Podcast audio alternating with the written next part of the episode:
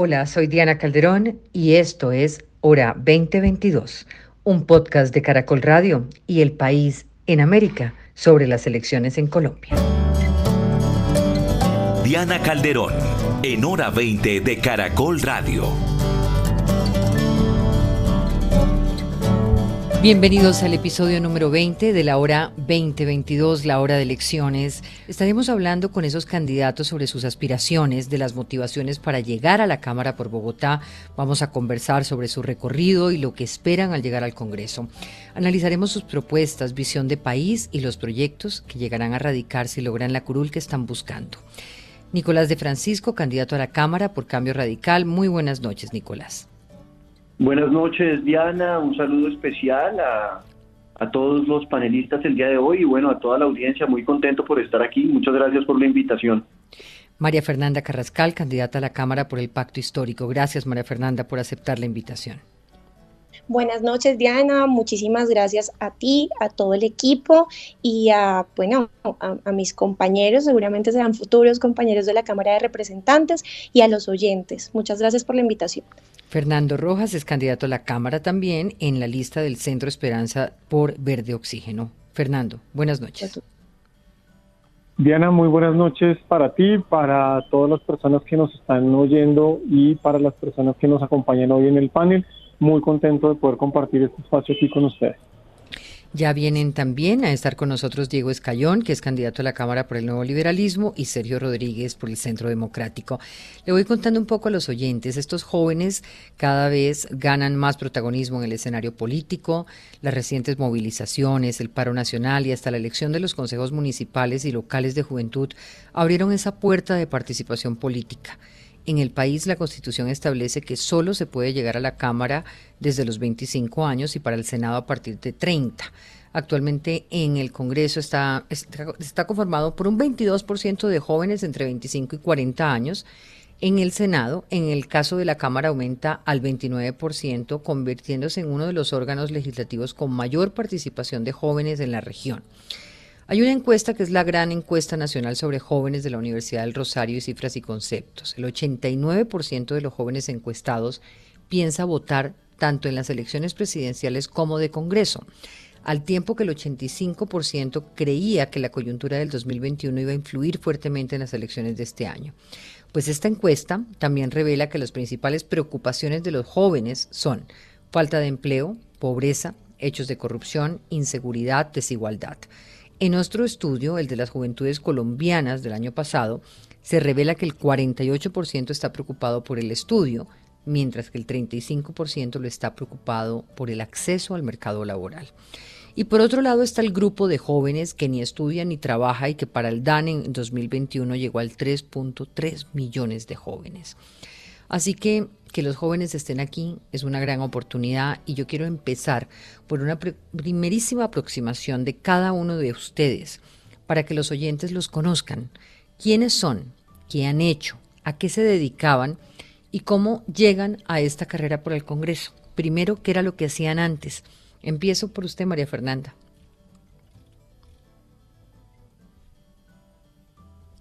María Fernanda. Gracias, Diana. Cuéntenos un poquito, sí.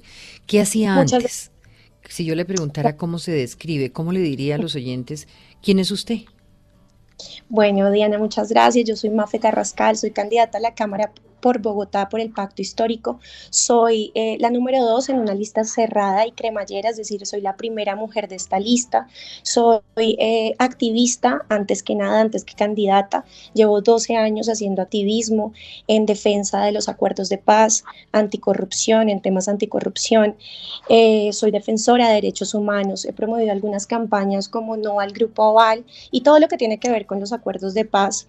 llegué al Pacto Histórico de la mano y en equipo con Camilo Romero, es mi candidato en la consulta presidencial del pacto. Eh, algunos dicen que, que, soy cuota y sobre todo cuando son mujeres creen que debemos ir a la, par, a la par de un hombre o que un hombre nos pone ahí y pues no es así como les cuento. Yo llevo 12 años haciendo activismo, también me he formado académicamente para servir y para servir en el sector público específicamente. Soy internacionalista, estudié relaciones internacionales en la Universidad del Rosario, una especialización en gobierno, gerencia de asuntos públicos en la Universidad Externa de Colombia. Y lo más importante, Diana y oyentes, es que he estado en las calles, no solamente desde el 2019, cuando sucedió el primer paro, el más reciente, pues, eh, también en el 2021, sino también llevo en la calle con las movilizaciones desde el 2011. Yo, como ustedes saben y como les acabo de comentar, pues vengo de la educación privada, pero creo fielmente en la educación pública gratuita y de calidad y ahí estuve con la MANE y ahí he estado con los jóvenes, compartimos las agendas con los jóvenes, digamos que ya no tengo... Ahora hablamos, sí, de todas legalmente, pero, pero ahí está, ahí he estado con los jóvenes. Muy bien, ya está con nosotros Diego Escayón, quiero saludarlo, candidato por el nuevo liberalismo. Diego, buenas noches. Hola Diana, buenas noches a usted y a todas las personas que nos están escuchando en este momento. Un saludo también a Nicolás, a María Fernanda, a Fernando y a Sergio que nos acompañan. Sergio, buenas noches, candidato a la Cámara por el Centro Democrático. Diana, buenas noches, buenas noches a los compañeros hoy que están en este panel. Espero que podamos dar un debate con altura y con respeto, que podamos exponer nuestras ideas. Saludo también a la audiencia que en este momento está conectado con nosotros. Pues hemos empezado por preguntarle eh, a cada uno de ustedes, a este ya ramillete de candidatos a la Cámara por Bogotá de los diferentes partidos, ¿cómo se describen? ¿Quiénes son? ¿A qué se dedicaban? Eh, ¿Qué le dirían a los oyentes sobre ustedes mismos? Nicolás de Francisco. Bueno, buenas noches, Diana. Un saludo especial. Yo soy Nicolás de Francisco, soy ingeniero industrial con especialización en finanzas y maestría en políticas públicas y me estoy lanzando a la Cámara de Representantes por Cambio Radical con el número 103. ¿Yo quién soy? Soy un ingeniero que empezó su carrera laboral trabajando en Siemens en Alemania en proyectos de energía eléctrica y antes de lanzarme a la Cámara de Representantes estaba trabajando en una comisionista de bolsa. Eh, mi papá es médico, mi mamá es abogada, y la verdad todos quedaron muy sorprendidos con mi decisión de lanzarme al ruedo de la política. Y yo soy el más feliz de tomar este reto y de, bueno, incursionar en la vida pública. Muy bien. Diego Escayón, cuéntenos de usted. Pues Diana, yo, pues Diana, muchas gracias. Yo soy una persona que llevo 10 años trabajando por la educación de nuestro país. Fui profesor voluntario de colegios oficiales, he trabajado en el Ministerio de Educación, en el ICFES, en el ICBF, en la Procuraduría General de la Nación. Hace ocho años creé la Fundación Help, que lo que se encarga es de ayudar a jóvenes a financiar sus estudios para que no los abandonen por falta de recursos económicos. Hemos financiado más de 54 semestres universitarios, hemos sembrado 1.700 árboles en páramos cerca de Bogotá, Hemos eh, repartido durante la pandemia más de 1.680 mercados, 1.700 tapabocas y fuimos la organización que lideró en la lucha por el regreso a las clases presenciales por las afectaciones que se estaban teniendo eh, para todos los estudiantes debido a la virtualidad. Nos unimos con un grupo de viceministros de educación, exdirectores del ICFES, profesores de los Andes, dentro de los que me encontraba yo, y de la Javeriana, para unirnos para luchar por el regreso a la presencialidad. Y a eso me dedicaba yo, a ser un consultor de la educación, a trabajar e investigar hoy en día temas del sistema educativo y profesor de Derecho de la Facultad de la Universidad de los Andes. Me gustaría saber un poquito de Sergio Rodríguez. Diana, bueno, yo soy Sergio Rodríguez, candidato a la Cámara de Representantes por Bogotá, Centro Democrático 115. Mire, yo soy una persona que, nunca había pasado por el sector público, tengo que decírselos, nunca he vivido de los impuestos de los colombianos y de verdad eh, lo que hago en este momento lo hago en un momento de crisis para los ciudadanos, donde realmente podemos perder en estas elecciones nuestra libertad. Ese momento de crisis que vivimos todos los colombianos es lo que me impulsa a mí ser candidato.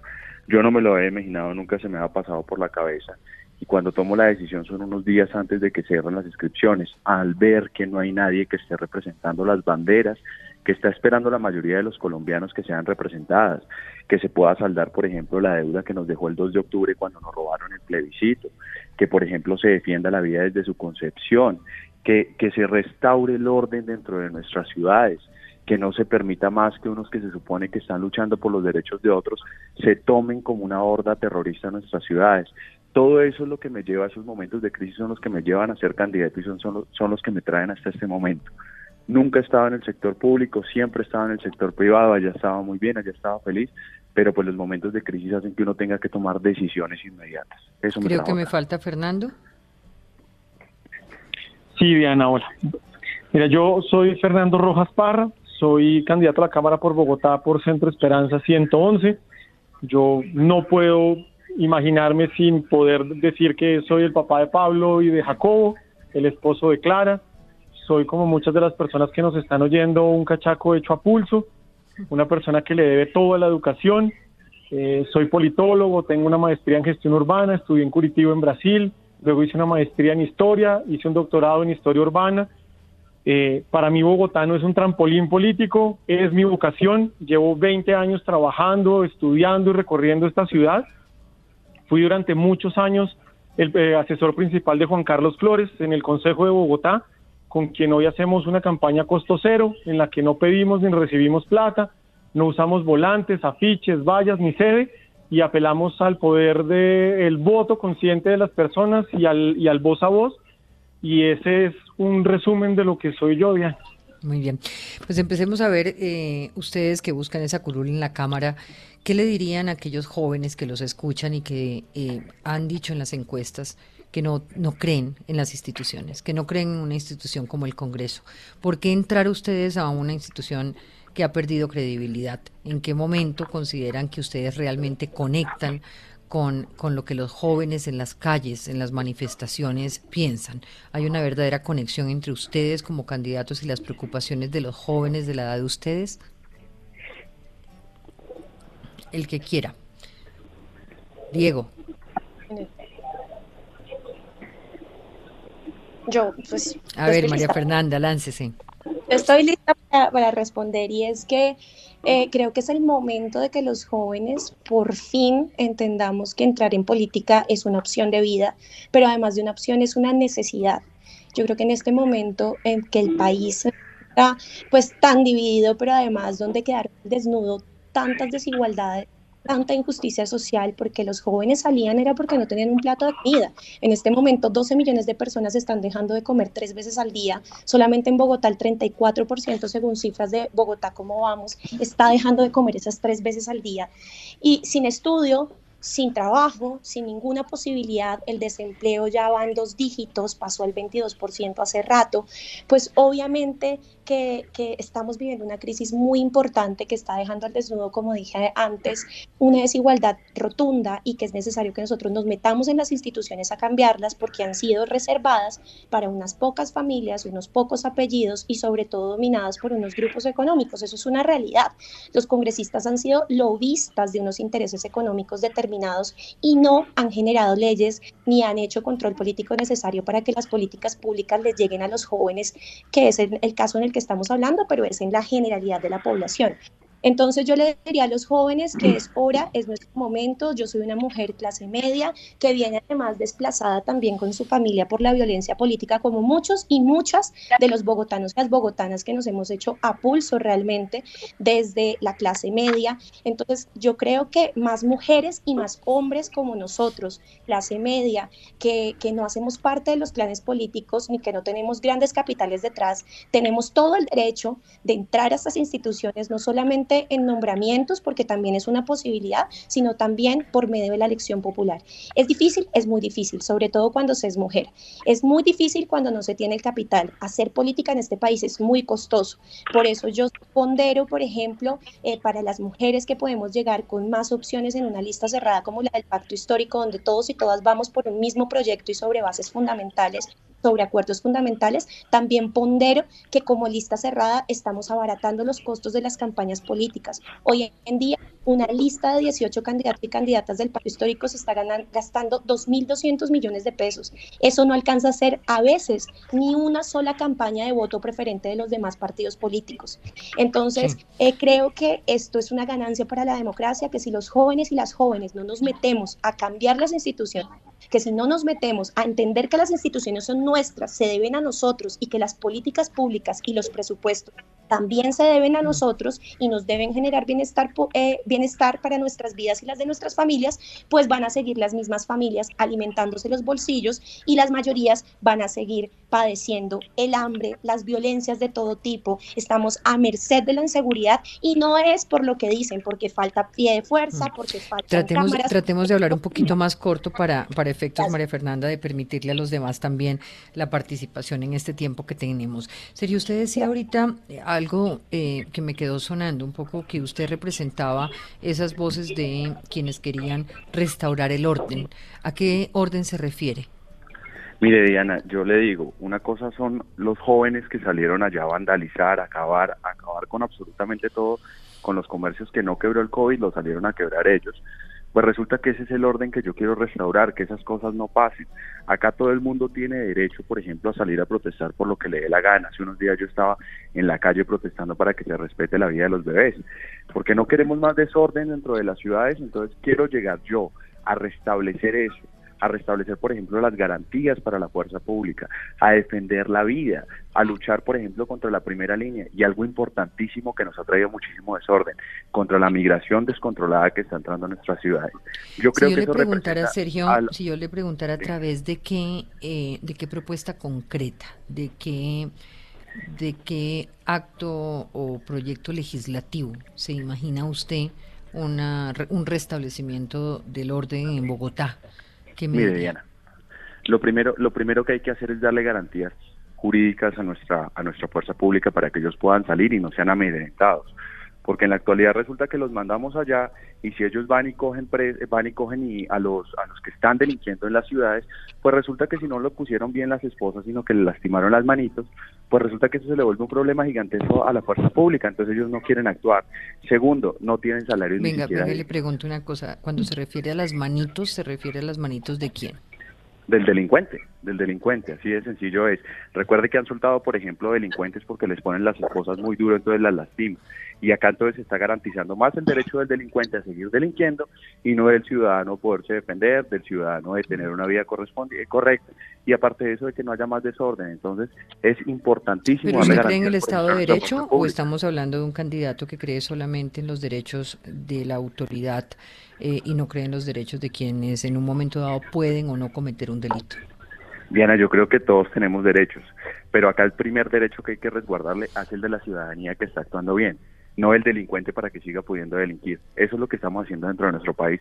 Acá el delincuente tiene absolutamente todas las garantías y dentro del Congreso tiene a sus defensores. Y de hecho entre acá algunos candidatos que están en este momento, pues también son defensores de precisamente de la delincuencia, del desorden, de que todo esto esté pasando. Entonces cuando yo llegue, no más desorden en Bogotá. ¿Pero se refiere a alguno de sus compañeros concretamente? ¿Perdón? ¿Se refiere a alguno de sus compañeros de este panel concretamente? Sí, por ejemplo, por ejemplo el, la eh, MAFE, el Pacto Histórico, son los promotores de toda esta horda de violencia, de esta horda de terrorismo, ahorita lo estaba diciendo. Me gustaría preguntarle, Sergio, eh, ¿cómo un joven pretende llegar al Congreso de la República haciendo una acusación a otra persona con la que está compitiendo en el escenario electoral em, sin pruebas? ¿O usted tiene una prueba de que María Fernanda Carrascal está detrás de los desórdenes delincuenciales en Bogotá? Diana, el pacto histórico, todo el pacto histórico está en bloque, ya lo estaba diciendo, están actuando en una lista cerrada que nada más tiene una idea. Ellos fueron los que convocaron las marchas, esas marchas que terminaban en terrorismo, que eso no se nos olvide. Por ejemplo, el jefe de ellos, Gustavo Bolívar, el camarógrafo personal de Gustavo Petro, era el que estaba haciendo y haciendo las compras y recolectando dineros para la primera línea. Pues estoy diciendo mentiras. Él fue el que lo dijo, no lo investigamos nosotros, él lo dijo públicamente. Entonces ahora no pues vengamos a desconocernos y a lavarnos las manos diciendo que ellos no son los que están ahí detrás. Posiblemente esa es la manera como usted espera recoger su voto y pues yo lo respeto, lo que sí no respeto y no admito dentro del panel son acusaciones como las que está haciendo con esa generalidad al pacto histórico. Le recomiendo mucho en sus próximas intervenciones eh, acordarse que allí en ese pacto histórico puede haber personas con unas responsabilidades que deberán ser investigadas, como habrá otras personas con una eh, idoneidad como la suya para presentarse a la Cámara de Representantes. ¿Cómo conectan los demás con los jóvenes? ¿Qué le dirían a esos jóvenes que nos están escuchando? Nicolás, Diego, Fernando. Yo le diría a los jóvenes... Si me permite, Diana. Yo, yo hice parte de ese grupo de jóvenes que me cansé de quejarme y me cansé de ver esas incoherencias con las que los políticos... me habla, me habla en este momento quién. Nicolás. Nicolás. Nicolás. Diana, no, mira, yo hacía parte de esa gran, de esa gran cantidad de jóvenes que me cansé de quejarme y decidí dejar mi carrera en el sector privado para actuar. Para actuar porque creo que al gobierno le hace falta una visión gerencial que no tiene en estos momentos, le hacen falta propuestas concretas, porque todos los candidatos tienen una gran cantidad de ideas, una gran cantidad de, de utopías en las que se centran, pero a mí me gusta trabajar sobre propuestas concretas y sobre propuestas que sean realizables. Yo creo en la educación de calidad, creo en la creación de oportunidades y creo que la mejor política social que existe es la generación de empleos de calidad para las personas. Yo estoy haciendo política sin maquinaria, estoy haciendo una política de ideas y la verdad lo que me motivó a mí a lanzarme a la Cámara de Representantes fue hacer política de una manera coherente diciéndole, diciéndoles la verdad a la ciudadanía y prometiéndoles los, las acciones que se puedan hacer de una manera concreta y realizable. Hoy en día hay una desconexión total entre los políticos y la ciudadanía y pasa porque les prometen una cantidad de cosas, pues nos las prometen a nosotros y no nos cumplen con nada. Y yo me cansé de ver eso, me cansé de ver eso y decidí lanzar una campaña basada en la coherencia y en cumplir lo que prometo. En últimas, yo soy ingeniero y a mí me gusta desarrollar proyectos y los proyectos se hacen y se completan y se ejecutan en un lapso de tiempo y eso es lo que quiero hacer en la Cámara de Representantes. ¿Qué hacer, por ejemplo, Nicolás? Ya voy con ustedes. ¿Qué hacer, por ejemplo, Nicolás, con, con este porcentaje de jóvenes que hay en Bogotá? O sea, cuando hablamos de que son cerca del 26.8% de la población, ¿cómo se imagina usted un escenario de generación de empleo para esas personas? Diana, mira, yo creo que la generación de empleo parte de muchas bases, pero yo defiendo una teoría económica que se llama el capitalismo popular. Es un modelo económico en el que las personas con ganas y deseos de salir adelante tengan la posibilidad de pararse sobre sus propios pies. Necesitamos quitar todas esas barreras que hacen tan difícil para los colombianos salir adelante. Hoy en día un emprendedor va a la Cámara de Comercio, le toca pagar una cantidad de registros, una cantidad de trámites, abogados, contadores, bueno, un poco de cosas, va y saca todos los permisos y en últimas luego no ha llegado al mercado, no ha podido probar su producto y ya se quebró. Mira, para mí eso es lo más triste de ver y creo que ahí es donde está el gran poco de oportunidad para las personas jóvenes. Para mí no hay nada más triste que una idea no pueda llegar al mercado porque ahí no sabemos si esa idea y ese producto puede ser exitoso o no, porque nunca lo pudimos probar, nadie nunca lo pudo comprar. Muy bien, Diego. Pues bueno, Diana, yo conecto con los jóvenes porque nosotros no nos estamos inventando para una campaña política. Estamos cansados de, de que la educación se use como discurso y como cliché, de que sea el paisaje de muchos políticos pero que en realidad hoy en día no sea una prioridad ni una realidad. Y esa es la propuesta que nosotros le estamos entregando a los jóvenes, que nos acompañen a la Cámara de Representantes votando en el tarjetón Nuevo Liberalismo y 109, porque hoy en día estamos cansados y esa desidia de los políticos nos ha llevado a ver que falta voluntad política, falta voluntad para debatir los temas estructurales de la, de la educación en nuestro país y sobre todo de Bogotá. Fíjense que hoy en día la ciudad reclama un aumento de recursos para buscar aumentar y mejorar la calidad de la educación, para una reforma estructural al sistema educativo a través de un gran consenso, consenso nacional para que responda a las necesidades actuales como la columna vertebral del sistema educativo que deben ser los estudiantes. Y sobre todo, tenemos que buscar a ultranza el cumplimiento y, y la implementación de la salud mental y la educación sexual como prioridad para que la educación evite hablar de esto antes de que sea muy tarde. Por eso conectamos nosotros con los jóvenes, porque soy un profesor que vivo diariamente la educación, el sistema educativo, que me he dedicado a estudiarla y trabajarla y que no nos estamos inventando para una campaña política, que hemos construido propuestas de base sólidas, absolutamente estructuradas, para que efectivamente podamos reformar el sistema educativo que permita que los jóvenes tengan un proyecto de vida económico sostenible a lo largo de su vida. Fernando. Diana, quiero aprovechar un segundito para, para, para decir que eh, yo, me, yo soy Nicolás, pero yo estoy cansado también de esa polarización tan grande que hay hoy en día en la política colombiana, esos ataques eh, que, que, son a veces injustificados o a veces generalizados. Y yo sí defiendo la libertad y defiendo el respeto de las personas, por eso es que también pido respeto y pido coherencia a los políticos, que me parece que es muy importante, porque están, eh, y, bueno, ahorita vimos unas acusaciones de Sergio y, y, eso se ve, digamos, a diario en, los, en el espectro político. Y yo sí creo que los políticos tenemos que dar ejemplo, tenemos que dar ejemplo de tolerancia, de respeto de los distintos puntos de vista y de poder construir espacios donde todas las ideas valgan, porque es que en la ciudad vivimos todos, en Colombia vivimos todos y hay que ser coherentes. En el país estamos todas las personas, no todos pensamos igual. Fernando. gracias, Diana. Si me permite, Diana, hacer un comentario ahí sobre lo que está diciendo Ahora le doy la palabra, ahora le doy la palabra nuevamente, Fernando. Gracias. Quiero, yo creo que eh, eh, estamos, estamos atravesando una situación muy difícil, Diana, porque tenemos a la generación entre 25 y 35 años mejor preparada de la historia. Desafortunadamente, su calidad de vida no es mejor que las generaciones anteriores son jóvenes sin oportunidades que tienen que hacer dos o tres trabajos para poder pagar las deudas del estudio, para poder apoyar a su familia, que son esclavos de los contratos de prestación de servicios, a los que el rebusque terminan disfrazándoselo con, con el rimbombante nombre de emprendimiento. Yo creo que aquí lo fundamental, Diana, es recuperar la confianza de los jóvenes y recuperar la esperanza. Y eso se logra desde dos puntos. Lo primero es que la mayoría de las promesas que hacen los políticos eh, sobre un futuro, ese futuro no es para estos jóvenes, porque eh, la, casta política, los clanes familiares se han quedado con todas esas oportunidades y mientras que los jóvenes hacen unas largas filas para poder entrar y abrir su camino, hay una, una fila expedita por donde entran eh, por tener unos apellidos o por tener unos respaldos económicos. ¿sí? Eso tenemos que cambiar. Lo segundo es lograr cerrar la, el hueco, ¿cierto? El abismo que hay entre lo que un político dice y un político hace.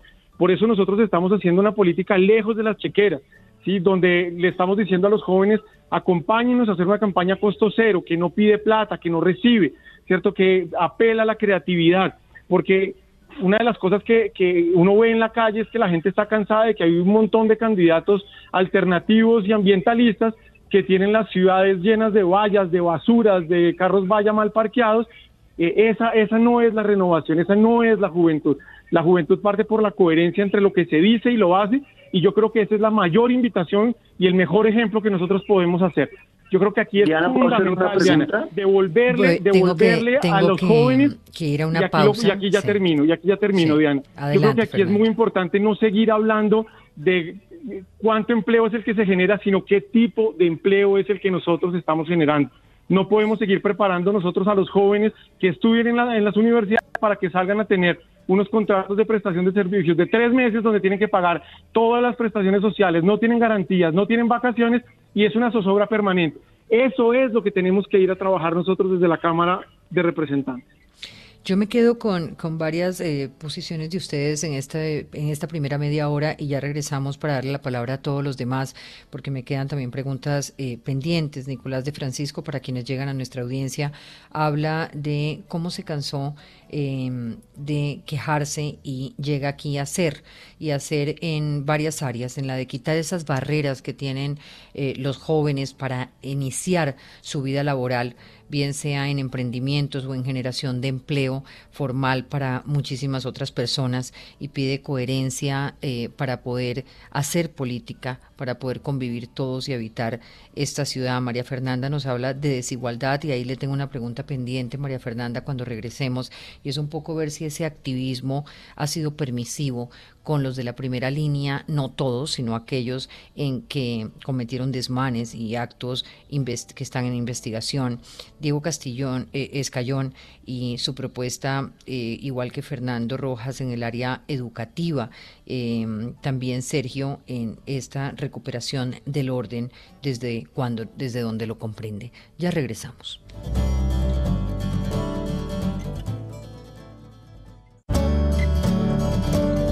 Diana Calderón, en hora 20 de Caracol Radio. Regresamos en el episodio número 20 de la hora 2022. Hoy estamos con Nicolás de Francisco, María Fernanda Carrascal, Diego Escayón, Fernando Rojas y Sergio Rodríguez. Quiero pasar a las propuestas concretas y a temas concretos y pasarles para en algún momento una respuesta que nos proponen oyentes, sobre todo porque son jóvenes y porque son jóvenes, muchos quisieran saber si tienen una propuesta eh, que hace además Santiago Pinzón.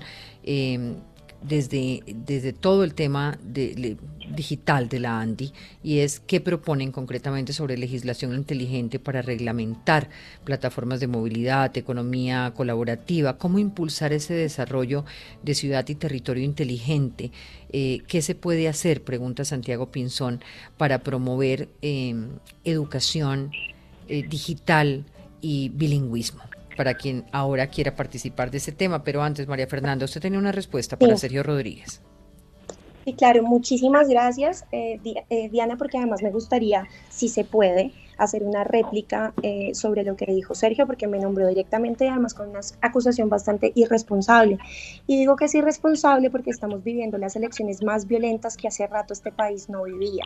Nosotros como Pacto Histórico hemos denunciado justamente que no solo a nuestro sector político específicamente, que como saben es una coalición, no es un partido político, sino que confluyen muchísimas fuerzas que hemos defendido los acuerdos de paz, que somos defensores de derechos humanos, en los que se agrupan indígenas, campesinos, víctimas del conflicto. Por tanto, hemos sido también víctimas de amenazas, intimidaciones, se nos han, nos han agredido, han atentado contra nuestras sedes políticas. María Fernanda, eh, supondría que la defensa de la paz no implica la...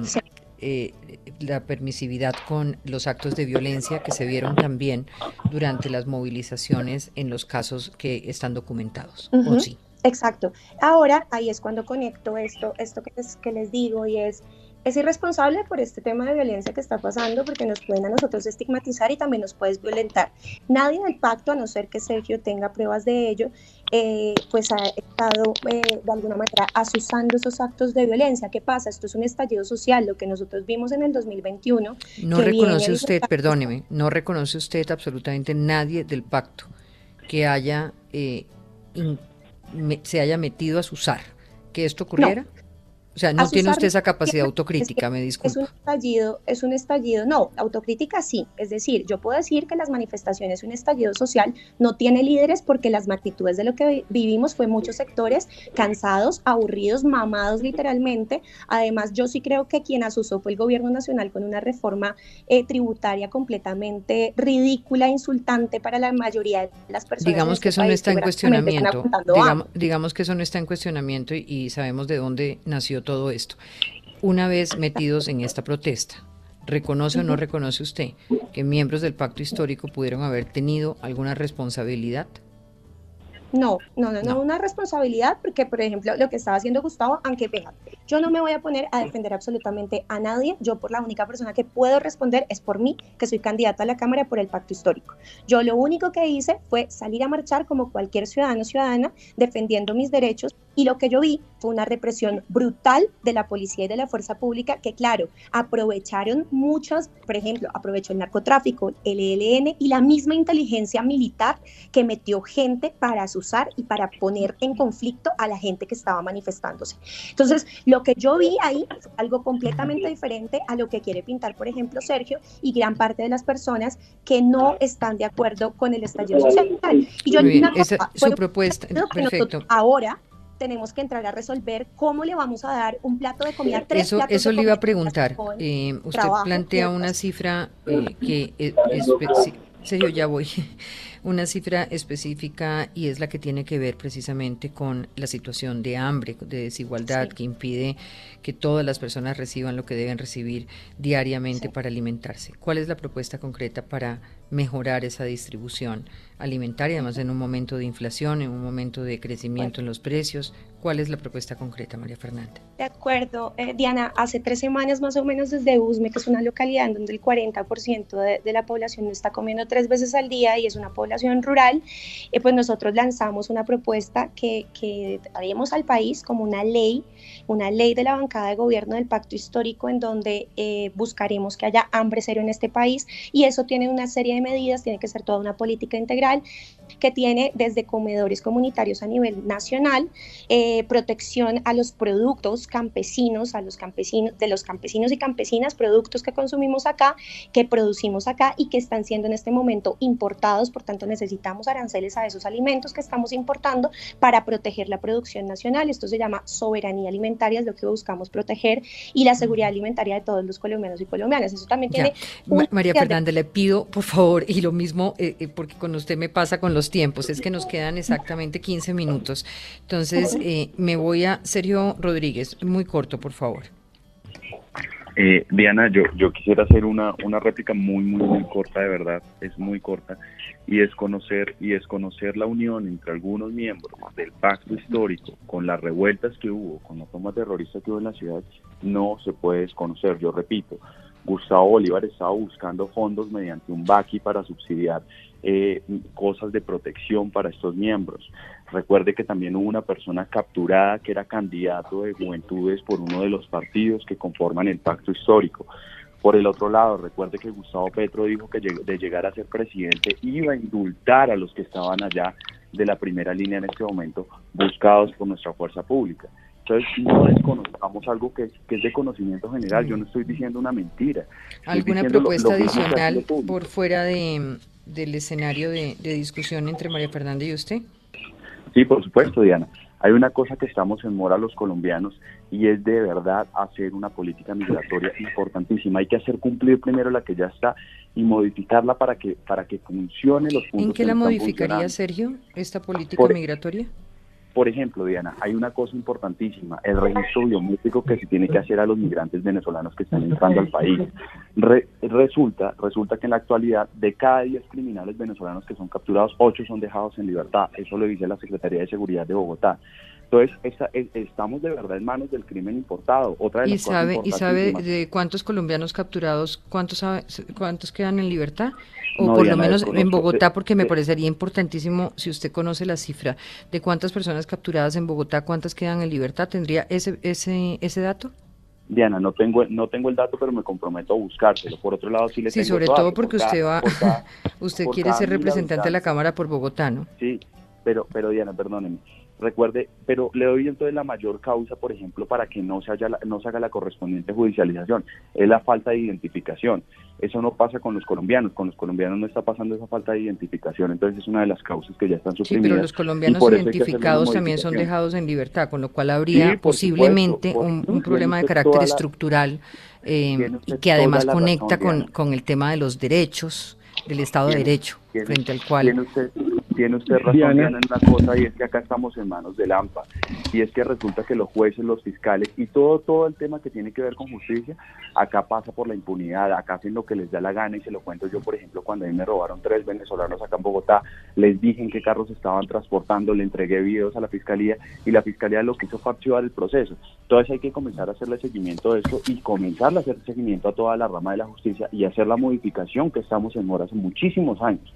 Entonces, pues, es, como es. Ahora, Diana. Serio, si me permite, me tengo que ir a las propuestas de los demás, pero me queda clara, me queda, espere, me queda clara, me queda clara su planteamiento. me perdonan los demás, un segundo para terminar con Sergio, me queda clara su propuesta, eh, primero de darle mayores garantías eh, eh, a la fuerza pública. me queda clara su propuesta de esta reforma a la política migratoria, como también me queda clara que usted considera que la criminalidad en Bogotá definitivamente es una criminalidad que hacen los venezolanos. Diana, hay una criminalidad colombiana con la que se estaba combatiendo y que toca mejorarlo muchísimo más, pero en este momento la violencia con la que están ejerciendo la criminalidad los venezolanos hay que comenzarle a poner atención, hay que restaurar el orden en las ciudades y de verdad eso no se puede desconocer. A nosotros en este momento nos pueden decir que son percepción o todo lo que usted quiera, como nos lo decían hace unos meses con la criminalidad general en Bogotá y resulta que no es una percepción, sino que tenemos de verdad. Me voy con Nicolás de Francisco y me da pena interrumpirlo. Nicolás, sus propuestas concretas Diana, muchas gracias. Primero que todo, quería referirme a lo que dice María Fernanda. Yo creo que todos los colombianos estamos cansados de la Eucaristía, pero a mí lo que me tiene cansado realmente es esa incoherencia de los políticos, porque las propuestas que proponen del pacto histórico, que son aranceles y de, los aranceles son impuestos ocultos a la comida, que lo único que van a hacer es que el costo de los alimentos que pagamos nosotros día a día sean mucho más altos. A diferencia de eso, yo sí sé lo que se necesita hacer para que a los colombianos nos salgan más baratas los alimentos. Mire, y le pongo el ejemplo de WOM. WOM fue una empresa que entró a las telecomunicaciones y el costo de las telecomunicaciones automáticamente bajó por una competencia sana y una competencia bien manejada, más del 13% en la canasta familiar. Pero para seguir con mis propuestas concretas, yo propongo el pago por sesión a los congresistas. Al que no va a trabajar, que no le paguen. Hubo congresistas que fueron a trabajar dos veces el año pasado. También propongo la creación de una ley de salud mental. Tenemos que garantizar el acceso a psicólogos y psiquiatras para todos los colombianos. En el primer semestre del 2021 murieron el triple de jóvenes por suicidio que por COVID. Así que eso lo tenemos que cambiar. Tampoco es un secreto que el 96% de los bogotanos nos sentimos inseguros en la ciudad Así que tenemos que transitar hacia un nuevo modelo de seguridad ciudadana y un modelo más solidario. Defiendo el capitalismo popular y el capitalismo popular sí combate la carestía de los alimentos, sí produce una reducción real en los precios, no, no y no utiliza esos mecanismos de economía populista que usan otros candidatos. También defiendo la educación técnica como una educación que es de vital importancia para el país. Yo soy ingeniero industrial y los ingenieros más importantes con los que he trabajado se gradúan de institutos técnicos como el MIT en Estados Unidos o muchos otros en Europa, en Alemania, en, Inglaterra o bueno, en cualquier país desarrollado, los ingenieros deberíamos ser graduados de instituciones técnicas. Así que ahí dejo mis propuestas, son propuestas claras, son propuestas puntuales y son propuestas que se pueden realizar. Muy bien. Diego Escayón. También, Diana, quisiera decir una cosa y es que para mí es muy triste. Pues Diana, muchas gracias. Lo Nicolás, espérame un segundito para que termine Nicolás y ya le doy la palabra. Es una universidad. Para mí Diego, Diego, un segundo. Para mí, eh, además de enfocarme y de que considero debemos reforzar el tema de la educación técnica, que lo veo de vital importancia y la educación técnica en Colombia ha sido dejada a un segundo plano para mí es muy triste ver que el tiempo del debate se va discutiendo en los polos y se va hablando de los extremos, porque yo creo que la discusión entre izquierda y derecha es una discusión pero de 1950. Diego, perdón, pero yo estoy hablando. Espéreme, termine, terminar de hablar. Termine, Nicolás. Eh, eh, yo creo que la discusión entre izquierda y derecha es una discusión de 1950. La verdad, yo soy un liberal y un liberal de verdad. Y a mí lo que me gusta es avanzar y avanzar es lo que necesita Colombia y lo que necesita nuestra ciudad. Y lo que nos hacen falta son políticos que sepan construir a partir de la diferencia. Hablemos sobre propuestas, brindemos un debate de altura, un debate con propuestas que de verdad hagan el objetivo yo no he podido hablar de propuestas, me pusieron a hablar del pasado. No, María Fernanda, me, da una pena con usted, pero sí le pregunté claramente después de su intervención cuál era su propuesta en desigualdad y usted la planteó. Pero vamos a hacer una cosa acá porque efectivamente lo que decía Nicolás tiene razón. Muchas veces nos quedamos en estas discusiones que también son importantes porque confrontan puntos de vista y confrontan la manera como cada uno de ustedes aborda esa realidad que vivimos en la ciudad. De cada uno de ustedes nos va a pasar eh, a nuestros productores las tres propuestas propuestas que quieren contarle a los oyentes y a nuestras audiencias de cada uno de ustedes en su campaña. Esas tres propuestas van a rotar en nuestras redes, porque de lo que se trata aquí, como se trata en todos los programas que hemos hecho de candidatos, es que conozcan exactamente qué es lo que proponen, además para hacerle una veeduría a eso que proponen, pero también es importante saber qué piensan y cómo piensan y cómo responden ante una agresión o cómo responden ante una acusación o cómo defienden lo que no lo que para otros no es defendible y eso hace parte también del perfil de cada uno de ustedes. Me da pena, pero le toca el turno a Diego Escayón y Fernando Rojas. Diego. Gracias, Diana.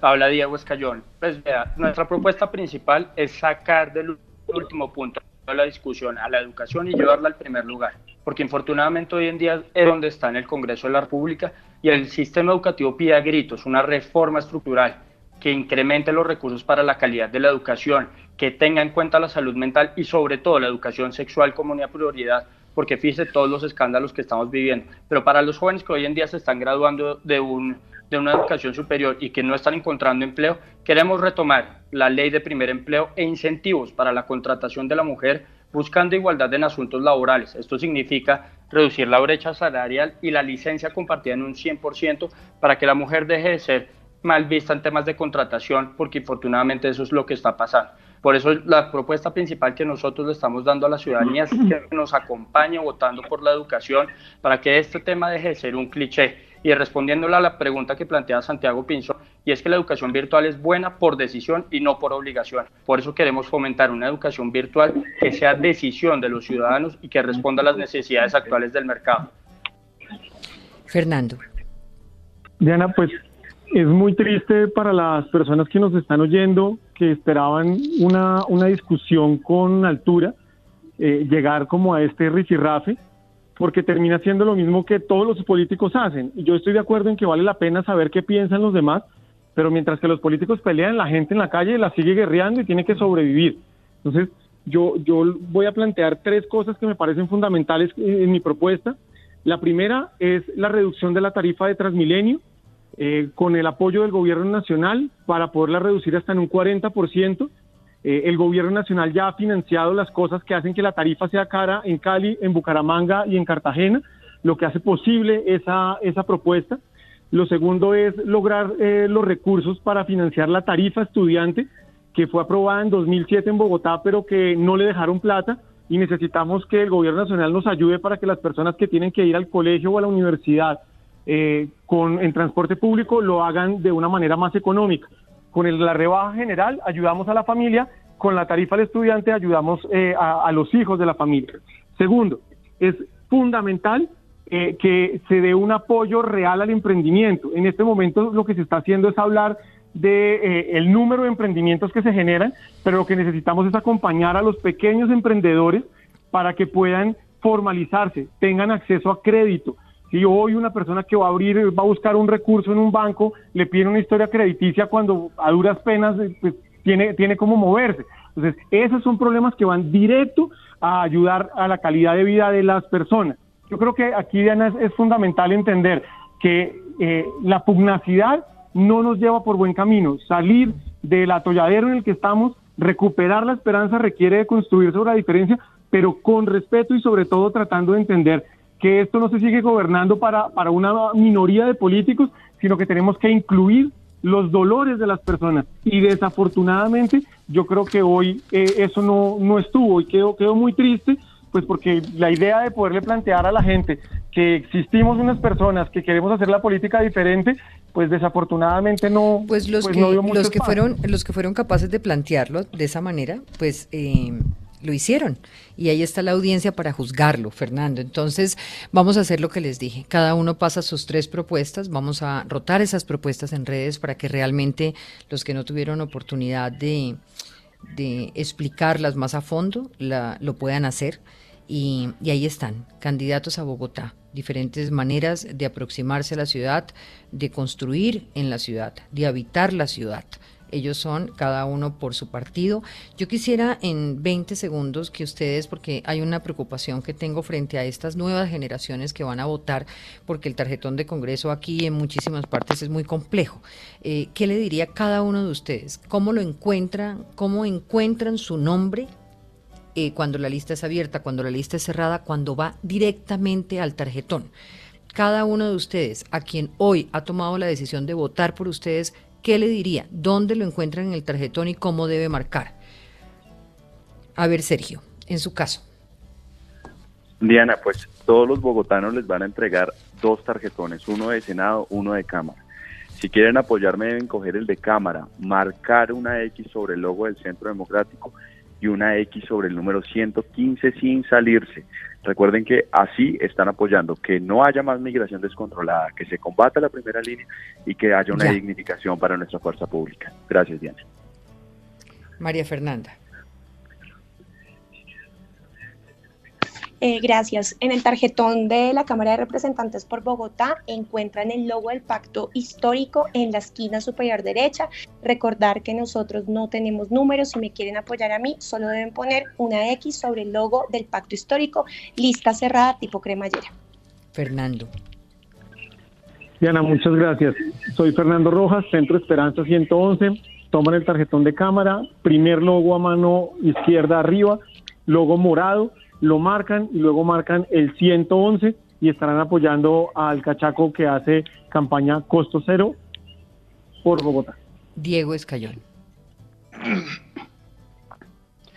Gracias, Diana. Pues a todos los oyentes y a todas las personas que nos acompañan, estamos invitándolos a que voten por la educación, para que la podamos transformar, para que la podamos mejorar y sobre todo la, la podamos reestructurar.